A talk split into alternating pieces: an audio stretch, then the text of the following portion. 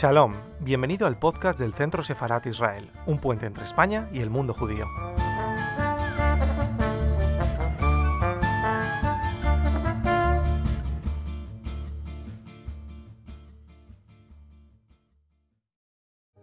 Hola, buenos días y bienvenidos a todos a esta actividad paralela del Festival Eñe de Madrid 2020. Estamos en el Centro Sefarad Israel con Paul Monet y con Adán Quintero. Y bueno, hoy vamos a tener una charla bastante, bastante interesante con estos dos caballeros. Esperemos.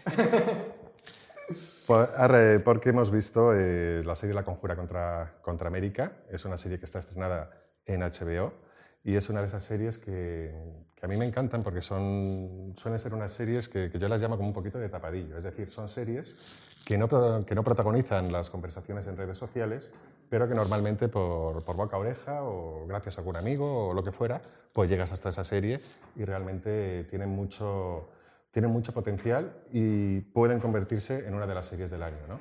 Entonces, bueno, es, eh, es una serie que, creada por David Simmons y por Ed Vance.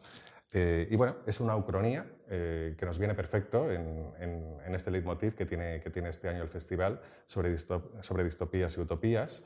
Y eh, bueno, pues eh, al final, después de ver la serie, eh, quería ver un poco con vosotros qué os ha parecido la serie y, cuáles son los, puntos fuertes de la serie, las fortalezas o, lo más destacado de, la serie. A mí me parece que llega en un momento pues, muy convulso y seguramente mm, nadie se esperaba cuando estaban haciendo la serie que se fuera a estrenar en marzo de 2020. Eh, yo la vi durante el confinamiento y creo que, bueno, me, me gustó mucho la premisa. Creo que es, es un guion muy, muy original y, y que ya te pone, te coloca en un sitio como espectador muy interesante, ¿no? O sea, me, me interesa mucho todas estas historias que tratan sobre mm, qué podría haber pasado si en, en este momento de la historia hubiera pasado esto en lugar de esto. Porque al final la historia está hecha de, de decisiones en momentos concretos, ¿no? Y al final deciden los líderes, los políticos, y tienen poder para cambiar los acontecimientos que luego ocurren. Sí, eh, hay partes de la serie que me parecían interesantes. Por ejemplo, el hecho de que em, cogen al personaje de- del piloto de Leiner, creo que se llamaba, perdón, eh, como, como el malo, Hmm. digamos, de, de- de la serie. Y Pero ese personaje tan, tan es popular, real. ¿no? Al, al es principio. popular, es popular, es real, es un gran héroe. eh, y haciendo el paralelismo, sin meternos mucho en política, eh, con el tiempo que, que de, de ahora con Trump. Vamos a ir es luego poco- con Trump. sí, Exacto. vamos a es, luego. el- es Sí. exactamente el. Llega en un momento político donde es, es un hecho que la extrema derecha ha ganado peso en muchos países, no solo en Europa, eh, sino también en otros países. Entonces, creo que hablar de esto ahora mismo pues, es, es un Es tema importante, ¿no? interesante, sí. Quizás a la serie le falte, le falte el COVID, pero bueno, prácticamente está, está muy actualizada, ¿no? Y es verdad que muchos de estos movimientos eh, de extrema derecha que estamos viendo ahora, tanto en Europa eh, como con una derecha bastante marcada en Estados Unidos, están protagonizados por personajes que, que al principio son, digamos, mm, afables ¿no? para, para el votante. ¿no? Eh, son divertidos, hacen bromas, hablan con un... eh, tienen un argumento como muy, eh, muy popular, muy cercano, ¿no? Eh, es populismo, ¿no? Entonces eh, sí que tiene ese, ese paralelismo, ese paralelismo con el personaje de Lidberg y, y bueno, efectivamente sí, eh, aprovechando un poco que la temática de- del Festival Eñe es distopía y utopía, sí, sí me parece correcto em, de alguna manera mm, decir que, que esta serie es una, ucroni- una ucronía, que no es eh, ni distopía ni utopía. Si bien utopía es lo, lo que nos gustaría que fuese en el futuro y la distopía es lo que, y lo que no nos gustaría que fuera, la ucronía al final se mueve en un, en un término medio y lo que hace es presentarnos, como, como tú decías, ese if, ¿no? ese eh, sí, eh, qué hubiera pasado si, eh, eh, pues en este caso, pues por ejemplo en, en- en Estados Unidos sin haber entrado en esa Segunda Guerra Mundial, pues sí que hubiera germinado ¿no? la semilla del, de ese Es nacionalsocialismo que podría haber alemán. pasado totalmente. O sea, si planteamos, por ejemplo, ¿qué hubiera pasado si Estados Unidos hubiera tenido en esta última crisis del COVID un papel más activo quizás en, en política exterior? Seguramente también la respuesta hubiera sido otra, o quizás no. Pero, pero el hecho, la, la pregunta es lo, lo, que me interesa de, de, estas series y lo que plantean, ¿no? Mm. La, la, posibilidad de, de, cómo hubiera sido y cómo te afecta una decisión concreta. Esa cantidad de, de perspectivas mm. que abre, ¿no? De, paisajes. Sí. Luego me, me, interesa mucho también eh, lo, lo, que decías, ¿no? Cómo estos personajes populares llegan a, a ganar peso dentro de, una sociedad, ¿no? Y aparentemente son inofensivos, ¿no? Y, y luego al final están los hechos. Hasta son bonachones, sí. ¿no? Porque son capaces de entrar en una familia, como, como la familia que protagoniza la Mm. serie, y, e incluso dividir a la familia, ¿no? Que bueno, hay... ese es el personaje del rabino.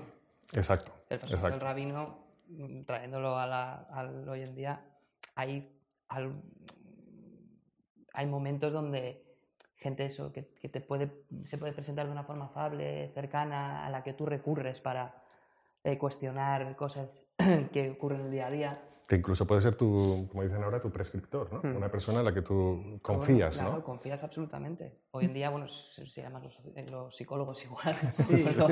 y, y, ver también cómo los ideales nobles no siempre se corresponden con actos nobles, ¿no? O sea, bueno, quizás... Bien, bien. Eh, bueno, esta persona, el, el, rabino, pues trata de ser un buen americano, ¿no? Y trata, pues a través de, de la asimilación un poco de, de integrarse en lo que un, él cree que es la idea de sociedad, ¿no? Tiene una idea, de, él es del sur, uh -huh. entonces él tiene una idea de lo que es la América confederada y se cría en esa América pues, más profunda, siendo eh, no un marginado, pero sí, uh -huh. al fin y al cabo, judíos en esa zona no había uh -huh. tantos. Y yo creo que ahí él el personaje pues intenta encontrar una vía de, mm, de representar al, al, judío americano Hmm. que él se cree que es. Y al final pues le absorben pues esas fuerzas malignas y oscuras eh, que son los demás. O sea, el, el, lo que luego es el presidente de Estados Unidos. Tomando la figura del rabino, ¿qué, mm, por ejemplo, qué aspectos eh, culturales eh, de la cultura judía habéis visto, habéis identificado en, en, la serie? Y además, ¿cuáles creéis, bajo vuestro punto de vista, que, que han estado muy bien traídos? ¿no? Algunos, yo solo por... Eh, hay partes que me llamaron la atención, no para bien, sino para mal. No por nada, sino porque... El... Damos un tirón de orejas. Sí, a ver, hay, hay momentos donde están haciendo un Shabbat y pues se, se entiende o se quiere dejar entender que la familia es conservadora, tradicionalista. Uh -huh. eh, algo que mm, no ocurre cuando ninguno lleva kippah. Uh -huh, eh, uh -huh. En un momento donde también se lleva kippah, por mucho que digan que no, por mucho que sea una distopia. Eh, y luego hay un momento de kiddush y no se dice el kiddush. O sea, acaban con el final como un, como un amén y se acabó. Y, y, no es por metraje, porque la serie es densa y se pueden permitir, empieza con un kiddush que es solo el final. Entonces hay partes que me sorprenden por ser una serie americana. ¿Y esto por qué pasa? Efectivamente, al ser una serie Yo americana. creo que intentan edulcorarla. Con David Simmons detrás y con el cuidado que tiene las series de HBO mm. tradicionalmente en la producción. Pues ir a intentar. Hay series como la de Ultra Orthodox. Y yo creo que también es subir un poco de eso, es decir, usar el, tema, el temario judío, pero que no sea la principal como la que cuente principal. una historia Exacto. y que esté como de fondo, digamos. Vale. Y hablar sobre la, los americanos, mm. usando un grupo marginal. Contextualizarlo, Exacto. pero que al final el hilo narrativo sea... Eso es lo que creo. Pero vamos, a mí me llamó la atención.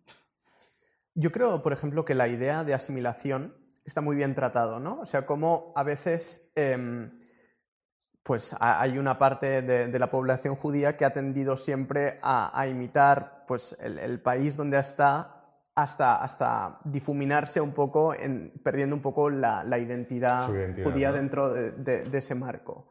Eh, creo que, que, está muy bien eh, tratado, porque incluso el personaje del rabino, ¿no? que es una persona como tan religiosa eh, uh -huh. y con, con, ese compromiso, eh, no deja de sorprenderme, ¿no? Como el, el, dilema cultural a mí me parece interesantísimo como sí. actor, los dilemas que, que, plantea ese personaje. ¿Cómo basculan en él, no? Claro. Sí, sí, es más interesante.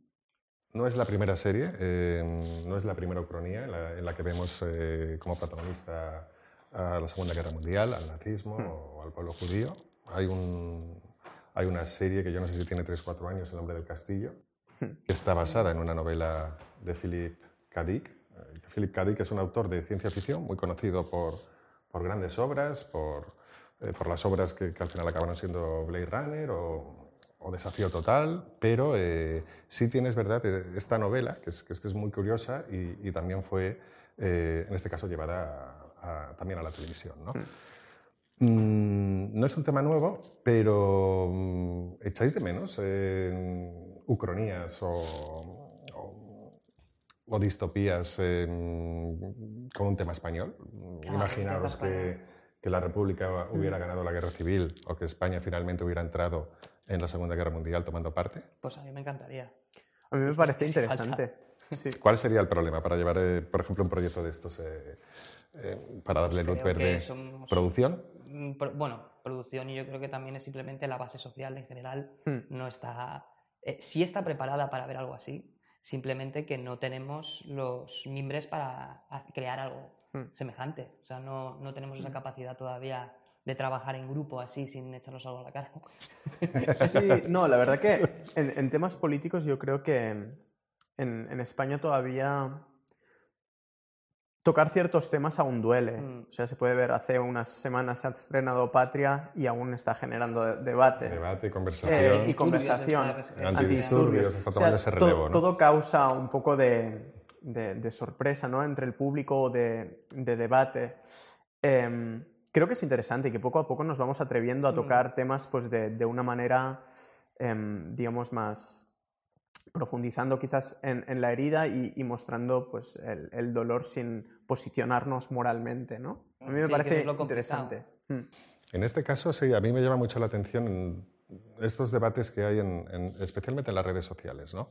que quizás en un principio debería ser un instrumento para, para el diálogo, para aprender o para escuchar otras posturas y en estos últimos tiempos, efectivamente, bajo mi punto de vista, se está convirtiendo en, en un verdadero campo de batalla, ¿no? donde no hay un término medio, o estás conmigo o estás contra mí, eh, o piensas como yo o eres un desgraciado y te bloqueo. Entonces, eh, realmente quizás eh, estamos preparados para hacer una revisión eh, de nuestra historia más reciente. Yo creo que uno de los problemas más grandes que tenemos como sociedad es que a veces los hechos parece como que a una parte de la población ya no le importen tanto. O sea, estamos viviendo una especie de, de posverdad eh, donde tampoco, o sea, todo lo que ha pasado y tal, bueno, podría haber sido todo el mundo tiene una opinión, pero estamos más en la opinión mm. que, que, en el conocimiento de los hechos. Entonces, eso bueno, es, es, curioso lo, eso lo que planteas. es lo que es la distopía, ucronías mm. de, que se relatan en todas estas películas. Mm. Es decir, el presente ha olvidado el pasado mm. y repite los mismos errores una y otra vez. Entonces, ahí sí que el, igual la educación, por supuesto, y por no meterme en temas de...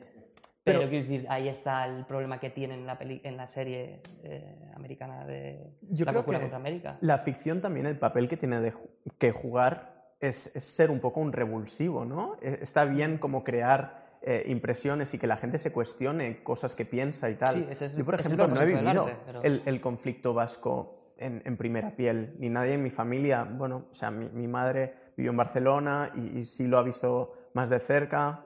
Eh, pero, pero, digamos, eh, el hecho de ponerme en, en la piel de, de, los dos bandos, a pesar de que yo pueda tener pues, mis reservas ¿no? iniciales, me parece que es un ejercicio de empatía que, que nos engrandece como, como sociedad y, y, que ayuda a, a, superar ciertos temas. Bueno, es una suerte que tiene la interpretación. Yo lo único que he sacado, por ejemplo, de Patria es que, cuidado, porque realmente ha sufrido mucha gente. O sea, para mí, siendo de una sociedad, pues digamos de una generación posterior y no habiendo vivido el conflicto como tal, me he dado cuenta pues de, de, lo encallados que estamos, porque realmente ha habido mucho sufrimiento por parte de las víctimas y también por parte de las familias de los presos, a su manera. Es muy complicado. Al final, el, una de las trabas en, en este tipo de, de, de, desencuentros que yo veo es, eh, por ejemplo, tú puedes tener tu, tu opinión, hmm. bien sobre patria o, o, bien sobre cualquier eh, otro conflicto, sobre la Segunda hmm. Guerra Mundial, pero eh, vemos que hay muchísima gente eh, que parece que se esfuerza más en, en, destrozar los argumentos de uno que en, que en, escucharle, ¿no? O sea, directamente, si tú no has vivido en el País Vasco, tu punto de, tu punto de vista ya no vale para nada. Eso Está es lo anulado, que, sí. ¿no? Si tú no has estado en la Segunda Guerra Mundial o no has vivido en, en Alemania eh, con el nacionalsocialismo, no vale para nada eh, ni Por tu punto de supuesto. vista, ni tus ideas, ni nada, porque no estuviste ahí.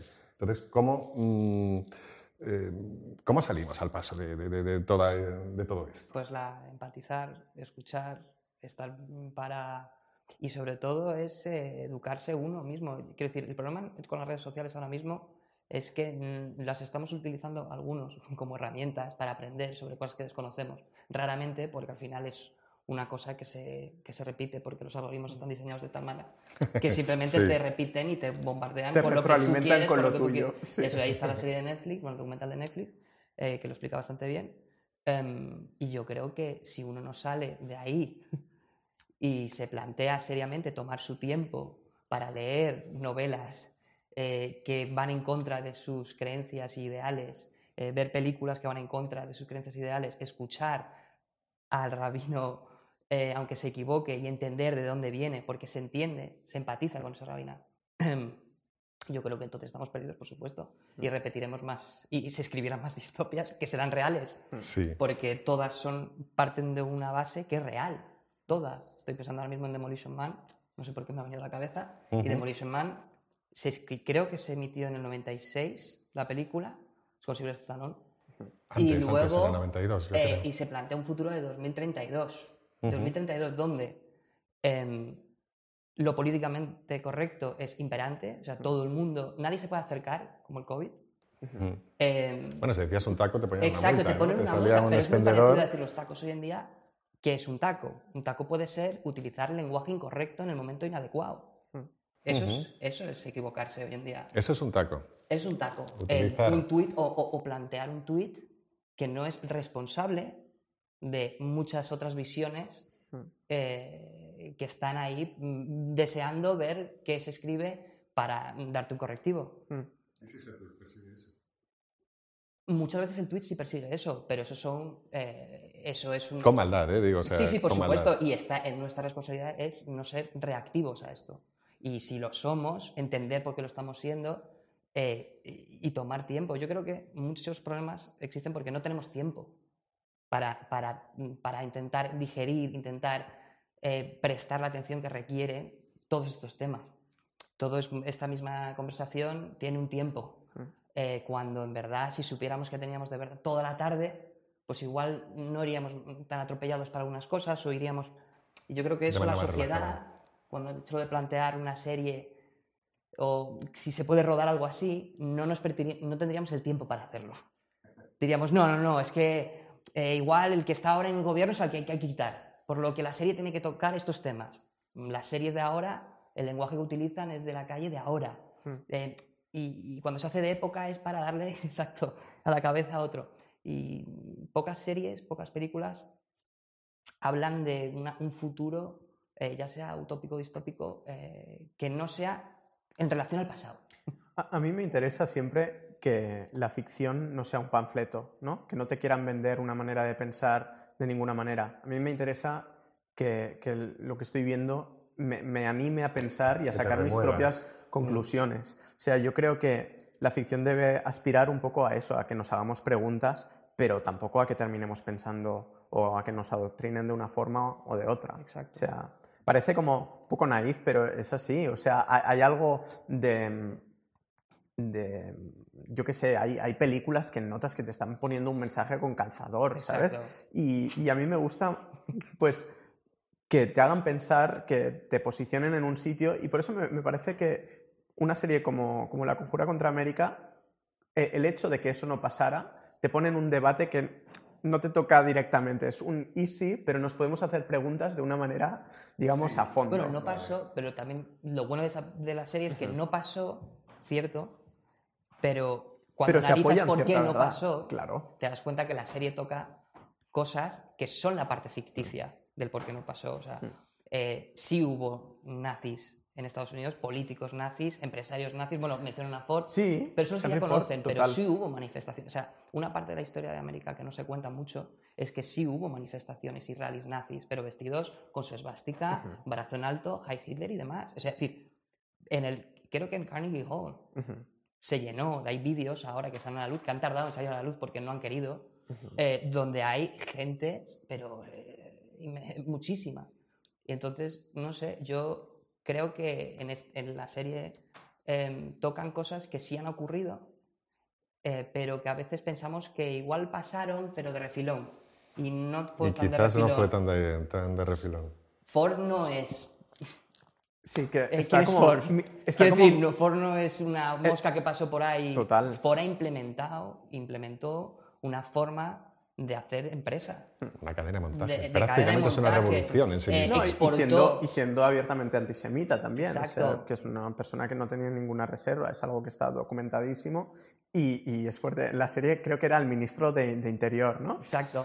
Eh, sí, también me interesa mucho de la serie que plantea como a la persona como que es eh, el ministro, digamos, como ideólogo, ¿no?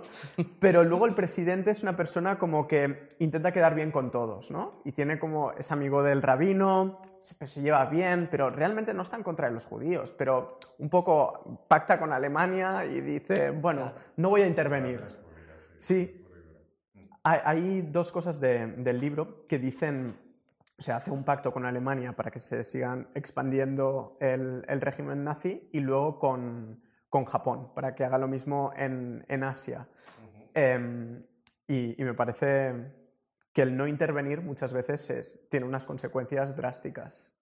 Bueno, de hecho, por eso ahí está la gran parte el distópica de dilema, la serie. claro. Es decir, sí se intervino y se frenó lo que iba a ser el nazismo para todo el mundo. Entonces, eh, en ese aspecto la serie sí, a mí sí que me gustó. Lo que pasa es que eh, siento que la serie a veces flojeaba en, en aspectos más, eh, eh, más contenciosos, o sea, intentar de verdad eh, la lucha de ideas. Es decir, la parte de, de- del rabino, que es la parte que a mí, me- el personaje más interesante es el de John Torturo. Porque él, se ve que él tiene ese conflicto, él, ¿cómo consigo yo asimilarme dentro de una sociedad que exige unos patrones de conducta de los cuales yo no puedo proporcionar porque a mí siempre me van a ver distinto? Eh, y encima siendo el, digamos, el- la cara visible de todo un pueblo. Y ahí también entra el otro conflicto que es pueblo versus individuo. Y ahí también hay mucho en- dentro de la serie. Es decir, él quiere mm, llevar a su congregación, pero me gusta la palabra congregación, sobre todo no para los por lo menos, em, y, se- y- y acaba con la última secuencia, que es él solo, frente a creo que son cuatro, que también me parece un poco, no sé qué tipo de, si eran conservadores, tradicionalistas, o, porque claro, están mezclados, o sea, no, no hay una separación entre hombres y mujeres, que también me parece curioso. Em, pero bueno, que eran cuatro gatos. Y eso es, eso es mucho peor que no haber llegado a la presidencia o ser el lugarteniente de... Eh, se le ha ido eh, la fe, o sea, la gente que tenía fe no le quiere seguir, no tienen fe en él. Eso es pff, demoledor. También me, me interesa mucho de la serie cómo em, un, un libelo ¿no? antisemita, o sea, como de- de- cuando- en el momento que desaparece el presidente, eh, y entonces empiezan como los rumores, ¿no? No, han sido los judíos, han sido... Están... Sí, ¿no? Claro, pero, pero esto ha pasado muchas veces en la historia. Y ha sigue pasado- pasando, Claro, no es totalmente. Y es como, como esta cosa, ¿no? Han sido los judíos, claro, y nuestro presidente, ¿y dónde está? ¿Y está secuestrado? ¿Por quién? ¿Por qué élite? No sé qué, no sé cuántos. Bueno, hoy mismo, Hmm. hoy mismo, em, y mm, eh, Santiago Abascal Hmm. dijo, bueno, fue ayer o hoy mismo. Eh, No escuché, ¿eh?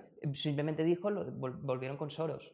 Soros lleva dando vueltas. Sí, le y sacó, están le sacó a intentando pasear encontrar ayer. alguna Mm. forma de, cuando he dicho lo del pasado, tal, Ujú. Sí, sí. seguimos buscando porque Soros es culpable de todos los males de- que están ocurriendo. que están De la humanidad, parece. De la humanidad. Parece. Sí, no, pero, pero ¿Que puede faltarle razón? No lo sé. Hay partes que seguramente, si tú llevas empresas y llevas movimientos, Hmm. pues algunos igual eh, hace pasos que no deben de ser. Pero vamos, de ahí a utilizar un solo nombre que resuena, repito una, mil- Sí. una mentira mil veces y tragar creyendo. para mí es un poco la figura del, del chivo expiatorio que hay, como, ¿no? Em, como de alguna manera un- una figura eh, de repente representa todos los males de una sociedad o todo lo que está mal, ¿no? cómo lo canaliza, ¿no? Es una cosa como casi una especie de, de exorcismo casi a, a nivel de, de sociedad. Y, y luego cómo puedes canalizar una- un, un fanatismo o un descontento eh, a través del populismo, ¿no? Llegas pareciendo inofensivo y de repente, pues em, con una estrategia bien hecha, pues puedes volver a engañar y te Mm. pueden volver a creer.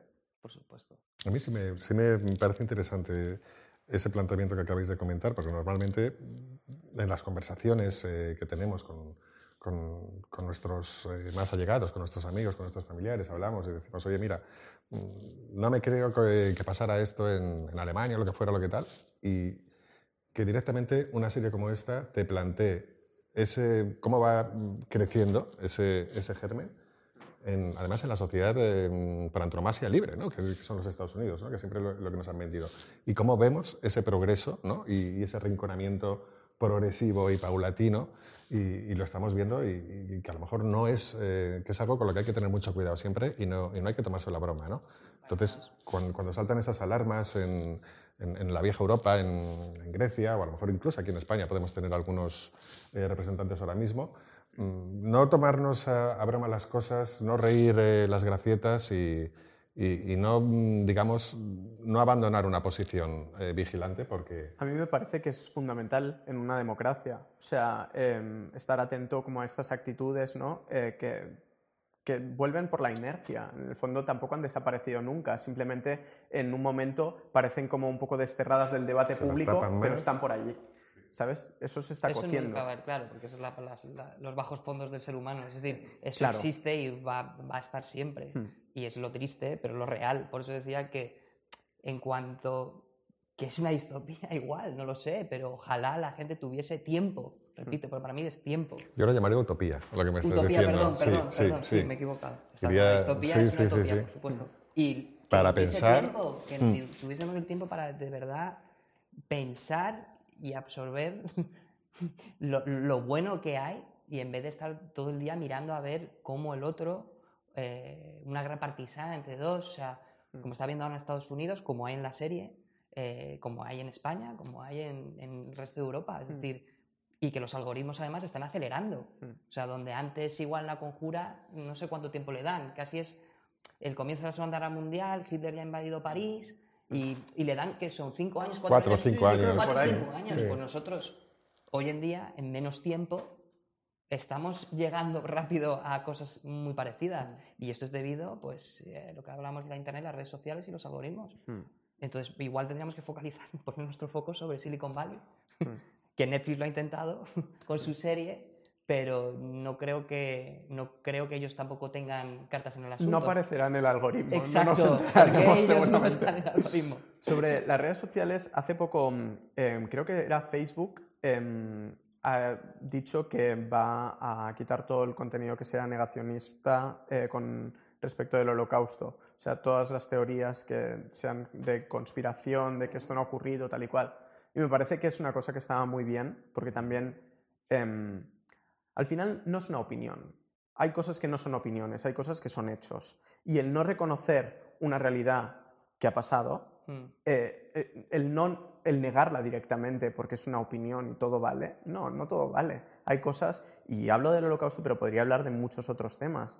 Hay Sí, cosas que deben ser... Hablamos de responsabilidad también. Claro, Quiero decir, Hombre, ahora lo estamos viendo con el COVID, ¿no? Que hay gente que sale y dice que no, que esto es todo mentira, que Pero es tal, que cual. estamos en un Y al mundo final de- estás influyendo en gente que a lo mejor no está Estamos preparada. en un mundo mm, relativo, todo es relativo. Todo es mi narrativa o la tuya. Vamos a escuchar, voy a escuchar tu parte de la historia y yo tengo la mía. Y a veces ni eso, Adam. A veces no, no es ni mi narrativa, es ir en contra de la tuya. Eso. Ya directamente no es mi narrativa, es mi narrativa va a ir eh, directamente a minarte. Me da igual, me da igual lo que digas, voy a ir en Pero contra. en el negacionismo hay una serie, bueno, una serie que parte de unos hechos reales, eh, que de- había un historiador muy reconocido, ganó varios premios, inglés, David Irving, Ujú. em, que es un gran, gran negacionista del holocausto. Em, ahora, yo quise saber un poquito más del personaje porque me parecía que hoy en día ser negacionista del holocausto es como una cosa como decir, no sé, el mundo el terraplanista. O sea, Sí, sí, es. Que algo los hay, como... ahora sí, no, 2020. los hay, porque, porque claro, porque todo eh, vuelve. Sí. Pero, en realidad pero el hecho se es que este personaje, eh, David Irving, al final, em, tiene sus razones para creer lo que cree. Em, hay, hay ciertos hechos que, que sí se pueden comprobar. La cuestión es, el, el- el- tú tienes que meterte en, en su piel para entender el por qué él quiere hablar de esto. Y ahí es donde viene el peligro de este personaje. Es decir, él no lo quiere hablar porque quiere llegar a una verdad donde eh, podamos conciliar Hmm. y demás. Él lo que busca es minar eh, y atacar y desacreditar a, a un grupo muy específico eh, para borrarlo de la faz de la Tierra. Eso es lo Sin que dentro del juicio y dentro de la película, que se puede ver también, queda evidente. Pero claro, hasta que tú no lees sus libros, mm, hacen un poco una caricatura de él. Es lo que está pasando también con muchos mm, líderes hoy en día. Hay muchas caricaturas. Y al final también hay que escucharles Hmm. para ver porque sí dicen ciertas, sí beben de ciertas verdades populares. Hmm. Y entonces hay que tener cuidado con ellos, hay que tratarles también con un poco de... Empezar a ver el, Trump, el interlineado. Claro, Mm. Trump no, como Lindbergh, o como se llama, el personaje, no, era, no eran personajes bobos. Mm. Están ahí y no cualquier bobo llega ahí. Mm. Entonces, a veces también hay que contener con ellos y intentar, eh, sí, double check y verificar lo que ellos dicen. Mm. En vez de dejarlos decir, no, no, usted es un ismo, que ya está. Vamos a ver qué partes de lo que usted está diciendo están bien, Mm. pero que se pueden, eh, mm, se pueden comparar y vamos a intentar mm, darle un poco eh, la guerra también, o sea, intentar de verdad contener a alguien. Ahora están utilizando, se están usando muchos, eh, las redes sociales se están organizando y se están, se están usando grupos organizados de presión cultural que son capaces de arrinconar colectivos eh, son capaces de ir poco a poco sembrando ideas que, que en un principio pueden parecer eh, peregrinas, pero que al final, por, un- por temas muy, muy básicos de, de comunicación de masas, pueden acabar eh, floreciendo, incluso eh, teniendo su propia, bueno, su propia, sus, sus cientos de miles de, de seguidores. ¿no? Hay un ensayo en- que publicó la editorial independiente Orcini Books, que se llama Muerte a los Normis. Es un ensayo de Angela Nagel. Saldría hace dos años y medio, más o menos, al mercado. Y habla muy bien de, de todo este movimiento que además eh, empujó a, Trump a, la victoria en, la victoria en las elecciones. ¿no? El- la all-right norteamericana, cómo han mm, cargado eh, contra colectivos judíos, eh, feministas, eh, LGTB, etcétera. Y eh, y bueno, a mí esto eh, me preocupa bastante. A lo mejor tiene un sinónimo en España un- poco distante, pero bueno, que sería el foro coches, que también tienen ahí, son un foro en el que perfectamente, se pueden organizar y, y, y Sí, destrozarte en un momento, ¿no? Sí, entonces a mí esto... La verdad que no estoy muy puesto, no, no conozco mucho lo de Coches. O sea, conozco de su existencia, pero no sé cómo funcionan. ni- Bueno, son capaces esto. de mandar unos mariachis pagados a Ah, sí, una eso- sede eso lo leí. política. Sí, sí, sí. para- no, pero para que veas, y eso tiene una repercusión que luego Total. y hace eco y hace una burla a un partido político. Quiero decir, Exacto. y al final Exacto. y el meme este se repitió muchísimas veces y de hecho se sigue en cualquier otra tal, te aparecen, te aparecen las imágenes. Entonces, Lo que yo veo es que cada vez es más complicado mantener un diálogo en, en los canales sociales. Eh, sobre todo en, en Twitter, creo que es un canal que ya se ha polarizado. eh, No, está es diseñado para polarizar. o sea, No, es- pero es demasiado. Yo en, en Hay Twitter, veces la que dan verdad, ganas de quitarte de, de en medio y decir, "Eh, chicos, o sea, Yo mataros soy entre honesto, todos. yo no comento. No comento, pero porque Yo no- también, yo soy por- boyer. yo miro bastante, por- pero porque entro no poco. me, no, me- no, no, no compensa y creo que además, ya que conocemos más poco a poco de cómo funciona, como estamos conociendo poco a poco cómo funciona el COVID, también estamos aprendiendo cómo de verdad funcionan Hmm. estas redes, qué hay detrás, quién las ha diseñado, cómo se han diseñado, cómo funcionan como casinos, etc. O sea, por lo que, por lo que cada vez mm, yo creo que deberíamos de empezar a saber o a empezar por lo menos a ir a preguntar, llamar a la puerta a Silicon Valley y decir, oye, por favor, ¿pueden ustedes empezar a gestionar esto de una forma un poquito más correcta para que fomente la conversación, que no se convierta simplemente en eco? Hmm. Eh, y no lo están haciendo. Eh, han sentado a Mark Zuckerberg ahí en el, en el Tribunal Supremo y que ahí quedó.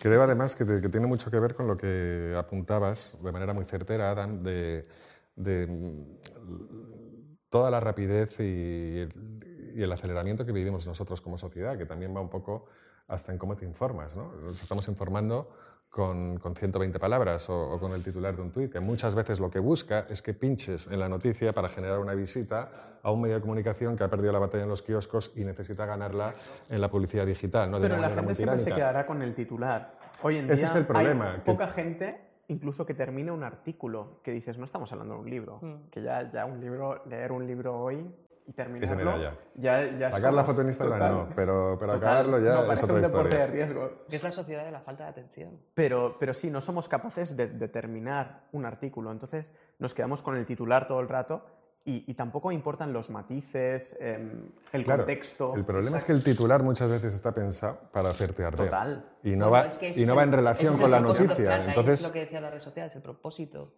de, de las noticias hoy en día. Eh, Es ese, es, es- es levantar los- las partes más... más que generar debate, genera encabronamiento, Exacto, ¿no? Ya, y- pero porque mm. lo saben, además ya hay estudios científicos que demuestran, eh, bueno, que se sabe por qué nos comportamos como nos comportamos, por qué ciertas noticias, por qué nos mueve más el miedo, porque es eh, nuestra naturaleza como humanos, es decir, el miedo sirve, sirve para, para saber que nos tenemos que alejar de él rápido porque nos puede traer la muerte. Entonces, cuando recibimos, claro, es instintivo, entonces si recibes una noticia que lo primero que pone es, mm, por poner a Greta Thunberg por ahí, un poquito, decir que se va a acabar el planeta, a mí me parece muy loable lo que dice, pero también es cierto que si tú dices se va a acabar el planeta, o sea, se acaba el mundo como lo conocemos, no sé hasta qué punto eso también puede, puede, ser una, puede servir para que la gente reaccione a ver quién es, pero a su vez también no genera optimismo. Es decir, yo cuando participo de un proyecto de una serie o de cine, como dicen muchísimos, como decimos muchísimos actores, yo leí el guion y me llenó. O sea, y pues un guion horroroso eh, a nivel de la historia que está contando, pero te llena. Quieres participar de ese proyecto, ¿no? Entonces, si a mí me viene la gente a decirme que se acaba el mundo, que aquí no hay nada, es nihilismo absoluto, no voy a entrar. y creo que de ahí muchas de las mm, guerras que hay ahora mismo en Internet con las redes sociales, con Twitter específicamente, es eso. Es decir, no, no nos están llamando a nada constructivo. Es vamos a destruir al otro, vamos a desmontarlo como sea y, y así vamos. ¿No os pasa que a veces entráis, estáis de buen humor, entráis en las redes y lo, y lo tenéis que quitar? Porque Yo intento hacer haciendo- un poco de detox informativo Todo. de vez en cuando. Yo todo. Sí, dejo, dejo un poco de Twitter y luego también creo que es importante tener una dieta informativa, ¿no? Saber de dónde lees las cosas, eh, contrastar las cosas que estás leyendo y no leer todo y no dar credibilidad a todo lo que te llega a día de hoy. O sea, me parece que, que está bien tener como, pues, digamos, algunos periodistas de referencia, gente que, que sigas, que te guste. Sí. Sí, más que... o sea. Y, y Twitter, me temo que a día de hoy tampoco es una, o sea, es una herramienta enorme, pero mm, no de información. Me parece que es mucho más de, de opinión. No, y de opinión y demás tiene el peligro y, la, y yo he pecado de esto también, por supuesto. Como todo, quiero decir, tiene, es, es es- no, no, tiene una, no tiene muchos años de antigüedad Twitter. El iPhone creo que va a cumplir dentro de poco 15 años menos. Yo qué sé, Guau. o sea, que, decirte, que no es nada, que vivimos en un mundo donde que no, que parece que lleva mucho tiempo aquí instaurado y no llevamos nada. Y, y yo creo que ahí es donde, eh, cuando relacionando otra vez a la serie de las distopías y demás, em, sabemos dónde acaban estas cosas, pero seguimos jugando el juego y nadie tiene la verdadera valentía de querer cambiarlo, porque significa cambiarte a ti mismo. O sea, si vas a hacer la revolución, eh, tienes que entender que vas a perder tu dinero, vas a perder a tu familia, vas a perder muchas cosas, como hace el personaje eh, principal de la serie. Es decir, él es un John Proctor de Arthur Miller, de- es decir, él entiende que lo va a perder. Y es un valiente y, nos, y nos- todos nos vemos en él reflejados. Dice, yo sería, ese- yo sería así voluntarioso, o sea, yo sería capaz de enfrentarme a la policía, al FBI, al... No. Porque en el momento que tú tienes algo que perder, que la sociedad en la que vivimos eh, se asienta en cosas que perder. Es decir, en materiales como emocionales. Entonces, mm, nunca vamos a poder conseguir salir de estas, eh, de estas distopías eh, y de estas cosas ne- negras.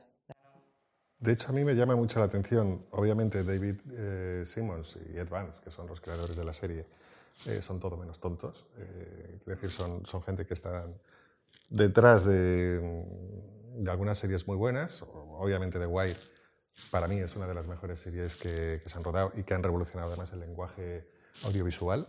Eh, y me gusta que, que tanto Simmons como, como Ed hayan confiado en dos directores diferentes, muy diferentes, con, un- con una manera muy diferente de entender las cosas y de entender los tiempos de, dirección. Y así yo por lo menos he percibido una serie que, tiene un- una primera parte de serie eh, muy pausada, ¿no? en, en la cual eh, todo está germinando y, y quizás el ritmo eh, sí puede ser fácilmente identificado como un, como un, ritmo lento, ¿no? Pero en el momento que Winky Spiro mmm, se quita de en medio y entra Thomas Sklein, mmm, taca, taca, taca, taca, que también eh, va un poco eh, con este tema ya de, ya de, de lo incontrolable, ¿no? De, de, no hemos estado atentos al principio y cuando nos hemos querido dar cuenta es demasiado tarde para parar todo esto, ¿no? Y le mete, le mete tres escalones de ritmo que cambia eh, prácticamente por completo, ¿no? Para mí también tiene mucho que ver con la inercia que decía antes, ¿no? Como el, el, el dejarnos llevar como parte de la ola y, y el, el, no enfrentar como cosas que no queremos ver del todo. Claro, es incómodo. Mm. Es incómodo posicionarse. Totalmente. Y yo creo que el problema eh, con los personajes, además al comienzo ninguno se tiene que posicionar.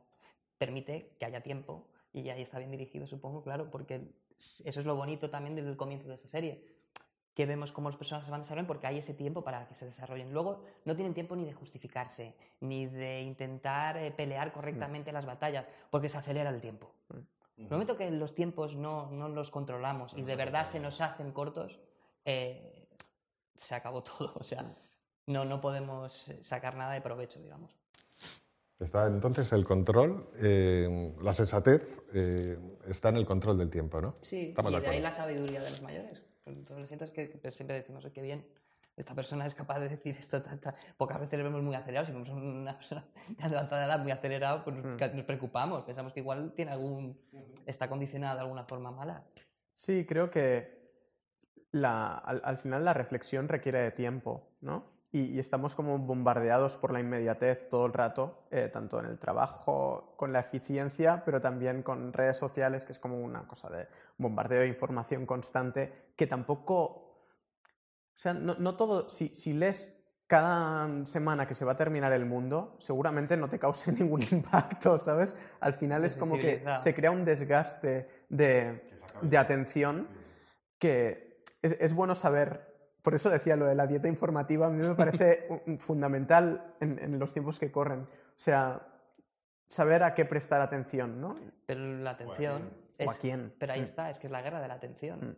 O sea, hablando de los algoritmos de Internet, de Twitter, están diseñados para, una, crear, para monetizar captar, nuestra, para captar y monetizar nuestra atención. Sí, y monetizar. Eh, Eso claro, está muy bien. Exacto. Entonces, Totalmente. No, no, no tenemos... La, nuestra atención es lo único que nos, nos, nos ha quedado hmm. hoy en día. Entonces, si no tenemos la capacidad de, de, de cogerla, adueñarnos nosotros otra de ella y no permitir que nos la ubiquen donde ellos quieren, eh, va a ser muy difícil. Por eso el auge de las series, eh, en comparación a las películas, aparte de otras razones artísticas, por supuesto, eh, y de producción, pero una de las grandes razones, yo creo, sinceramente, es que captan la atención durante un tiempo más prolongado de, del, del, que lo está viendo. O sea, si yo me siento a ver cinco, eh, cinco temporadas de una serie, significa que he consumido 8, 9, 10 horas, mientras que si me veo una película de hora y media, he consumido una hora y media. Tengo que cambiar los parámetros de todo para volver a meterme en otro mundo con todo lo que eso conlleva. Igual me levanto, me voy a tomar una pizza, se me ha olvidado, ya no lo quiero ver me voy a leer un libro, voy a darme un paseo. Hmm. Pero una serie no. Una serie te capta, sea buena, regular, también. Y te resta tiempo. Y te resta para todo el tiempo a, para gente. hacer todo lo demás. Y yo creo que ahí hay algo que, yo no, que no nos gusta, pero sí. que a mí no me acaba de atraer. O sea, yo veo que ahí hay algo que igual Netflix algún día nos... O alguien hace un documental de Netflix y nos lo explican. Es que además, eh, sí es verdad que casi espolea eh, esto de lo que estamos hablando, mm. de la rapidez para claro. todo. O sea, y de escuchar Para otras comer, cosas. para ver, para consumir ficción, para... Y tú consumes lo que tú quieres y lo que te ofrecen. Porque ese, ese ofrecimiento tan neutral que parece que te está haciendo Netflix para ver algo, ya te ha analizado, te conoce mejor que tu mujer, tu novio, tu, lo que tú quieras. Has pasado más horas con Netflix. Ha pasado más horas con Netflix que con ellos casi. Mm. Entonces, te están ofreciendo algo que, que te va a quitar tiempo y atención para ponerlo en otra cosa. Mm. ¿Habéis trabajado alguna vez en... Bueno, esta serie es la adaptación de una novela homónima de Philip Roth, que mm. se publicó en 2006. Aquí en España creo que la editó de bolsillo. Eh, bueno, vosotros habéis trabajado en cualquiera de los, de los formatos, en cine o en televisión, eh, en alguna serie o en alguna película mmm, que fuera una adaptación de, de, alguna novela. Y si habéis trabajado en alguna de ellas, ¿Esto Bueno, ha, sí, marcado, sí, mentira, sí. ha marcado de alguna manera vuestro trabajo? No. En, en- en mi caso, solo una. Em, yo estuve en la serie de La Reina del Sur em, y está basada en, en una novela. No leí el libro porque a mí me parece que me interesa mucho leer el guion directamente. O sea, em, creo que a veces es bueno tener también como la, la visión de- del autor y lo que ha planteado inicialmente, pero, pero me parece que al final no es el trabajo que tenemos que hacer. Nosotros partimos siempre desde un guion.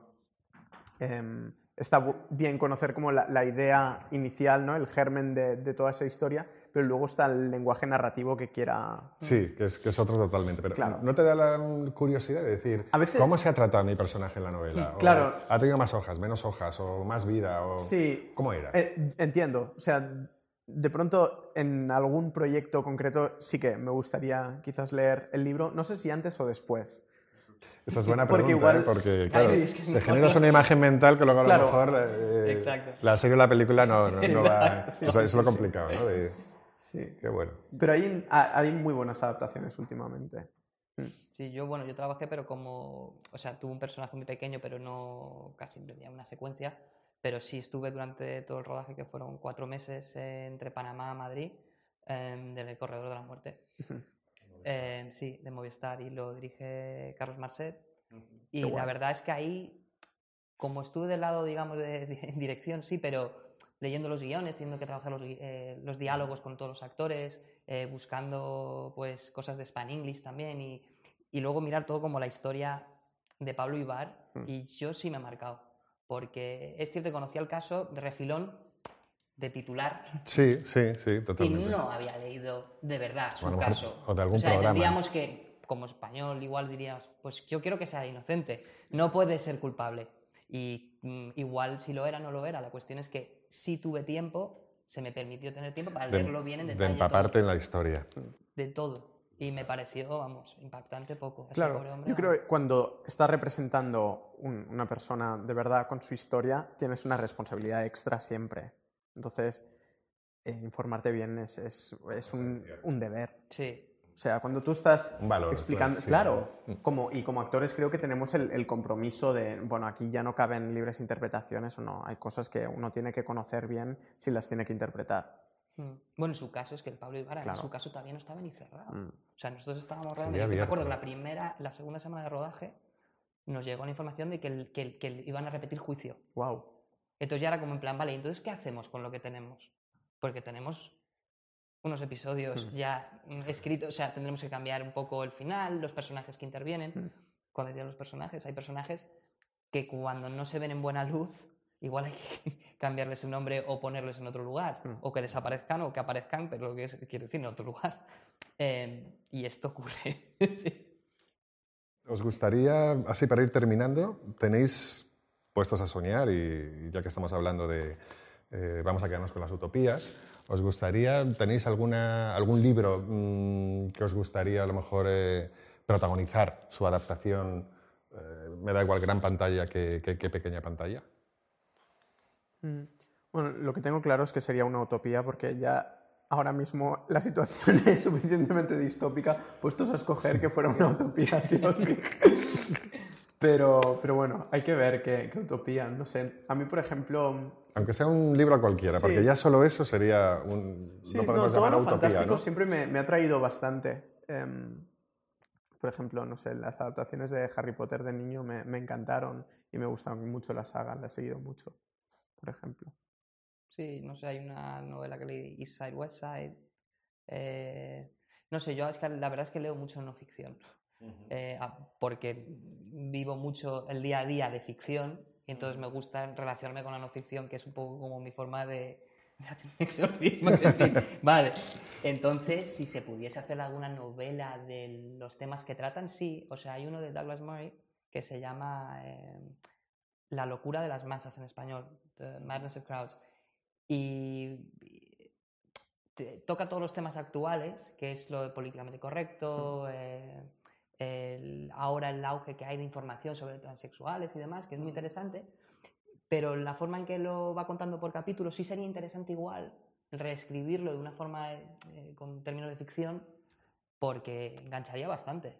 Sí puede dar juego, ¿no? Eh, muchísimo, de hecho. Estas son vuestras dos utopías, ¿no? Sí. Por ejemplo. Muy bien, pues eh, yo por mi parte, nada, daros las gracias a los dos, ha sido un placer. El tiempo es relativo, eh, se, pasa, se pasa corriendo cuando uno está a gusto. Sí, la verdad que Y sí. podríamos estar aquí muchísimo, muchísimo tiempo más. Eh, Paul y Adam, muchísimas gracias por, por participar. Y, y bueno, pues eh, seguiremos hablando de, de utopías y de distopías en, en el festival. Y de cine, por favor. Y de cine y de series. por favor.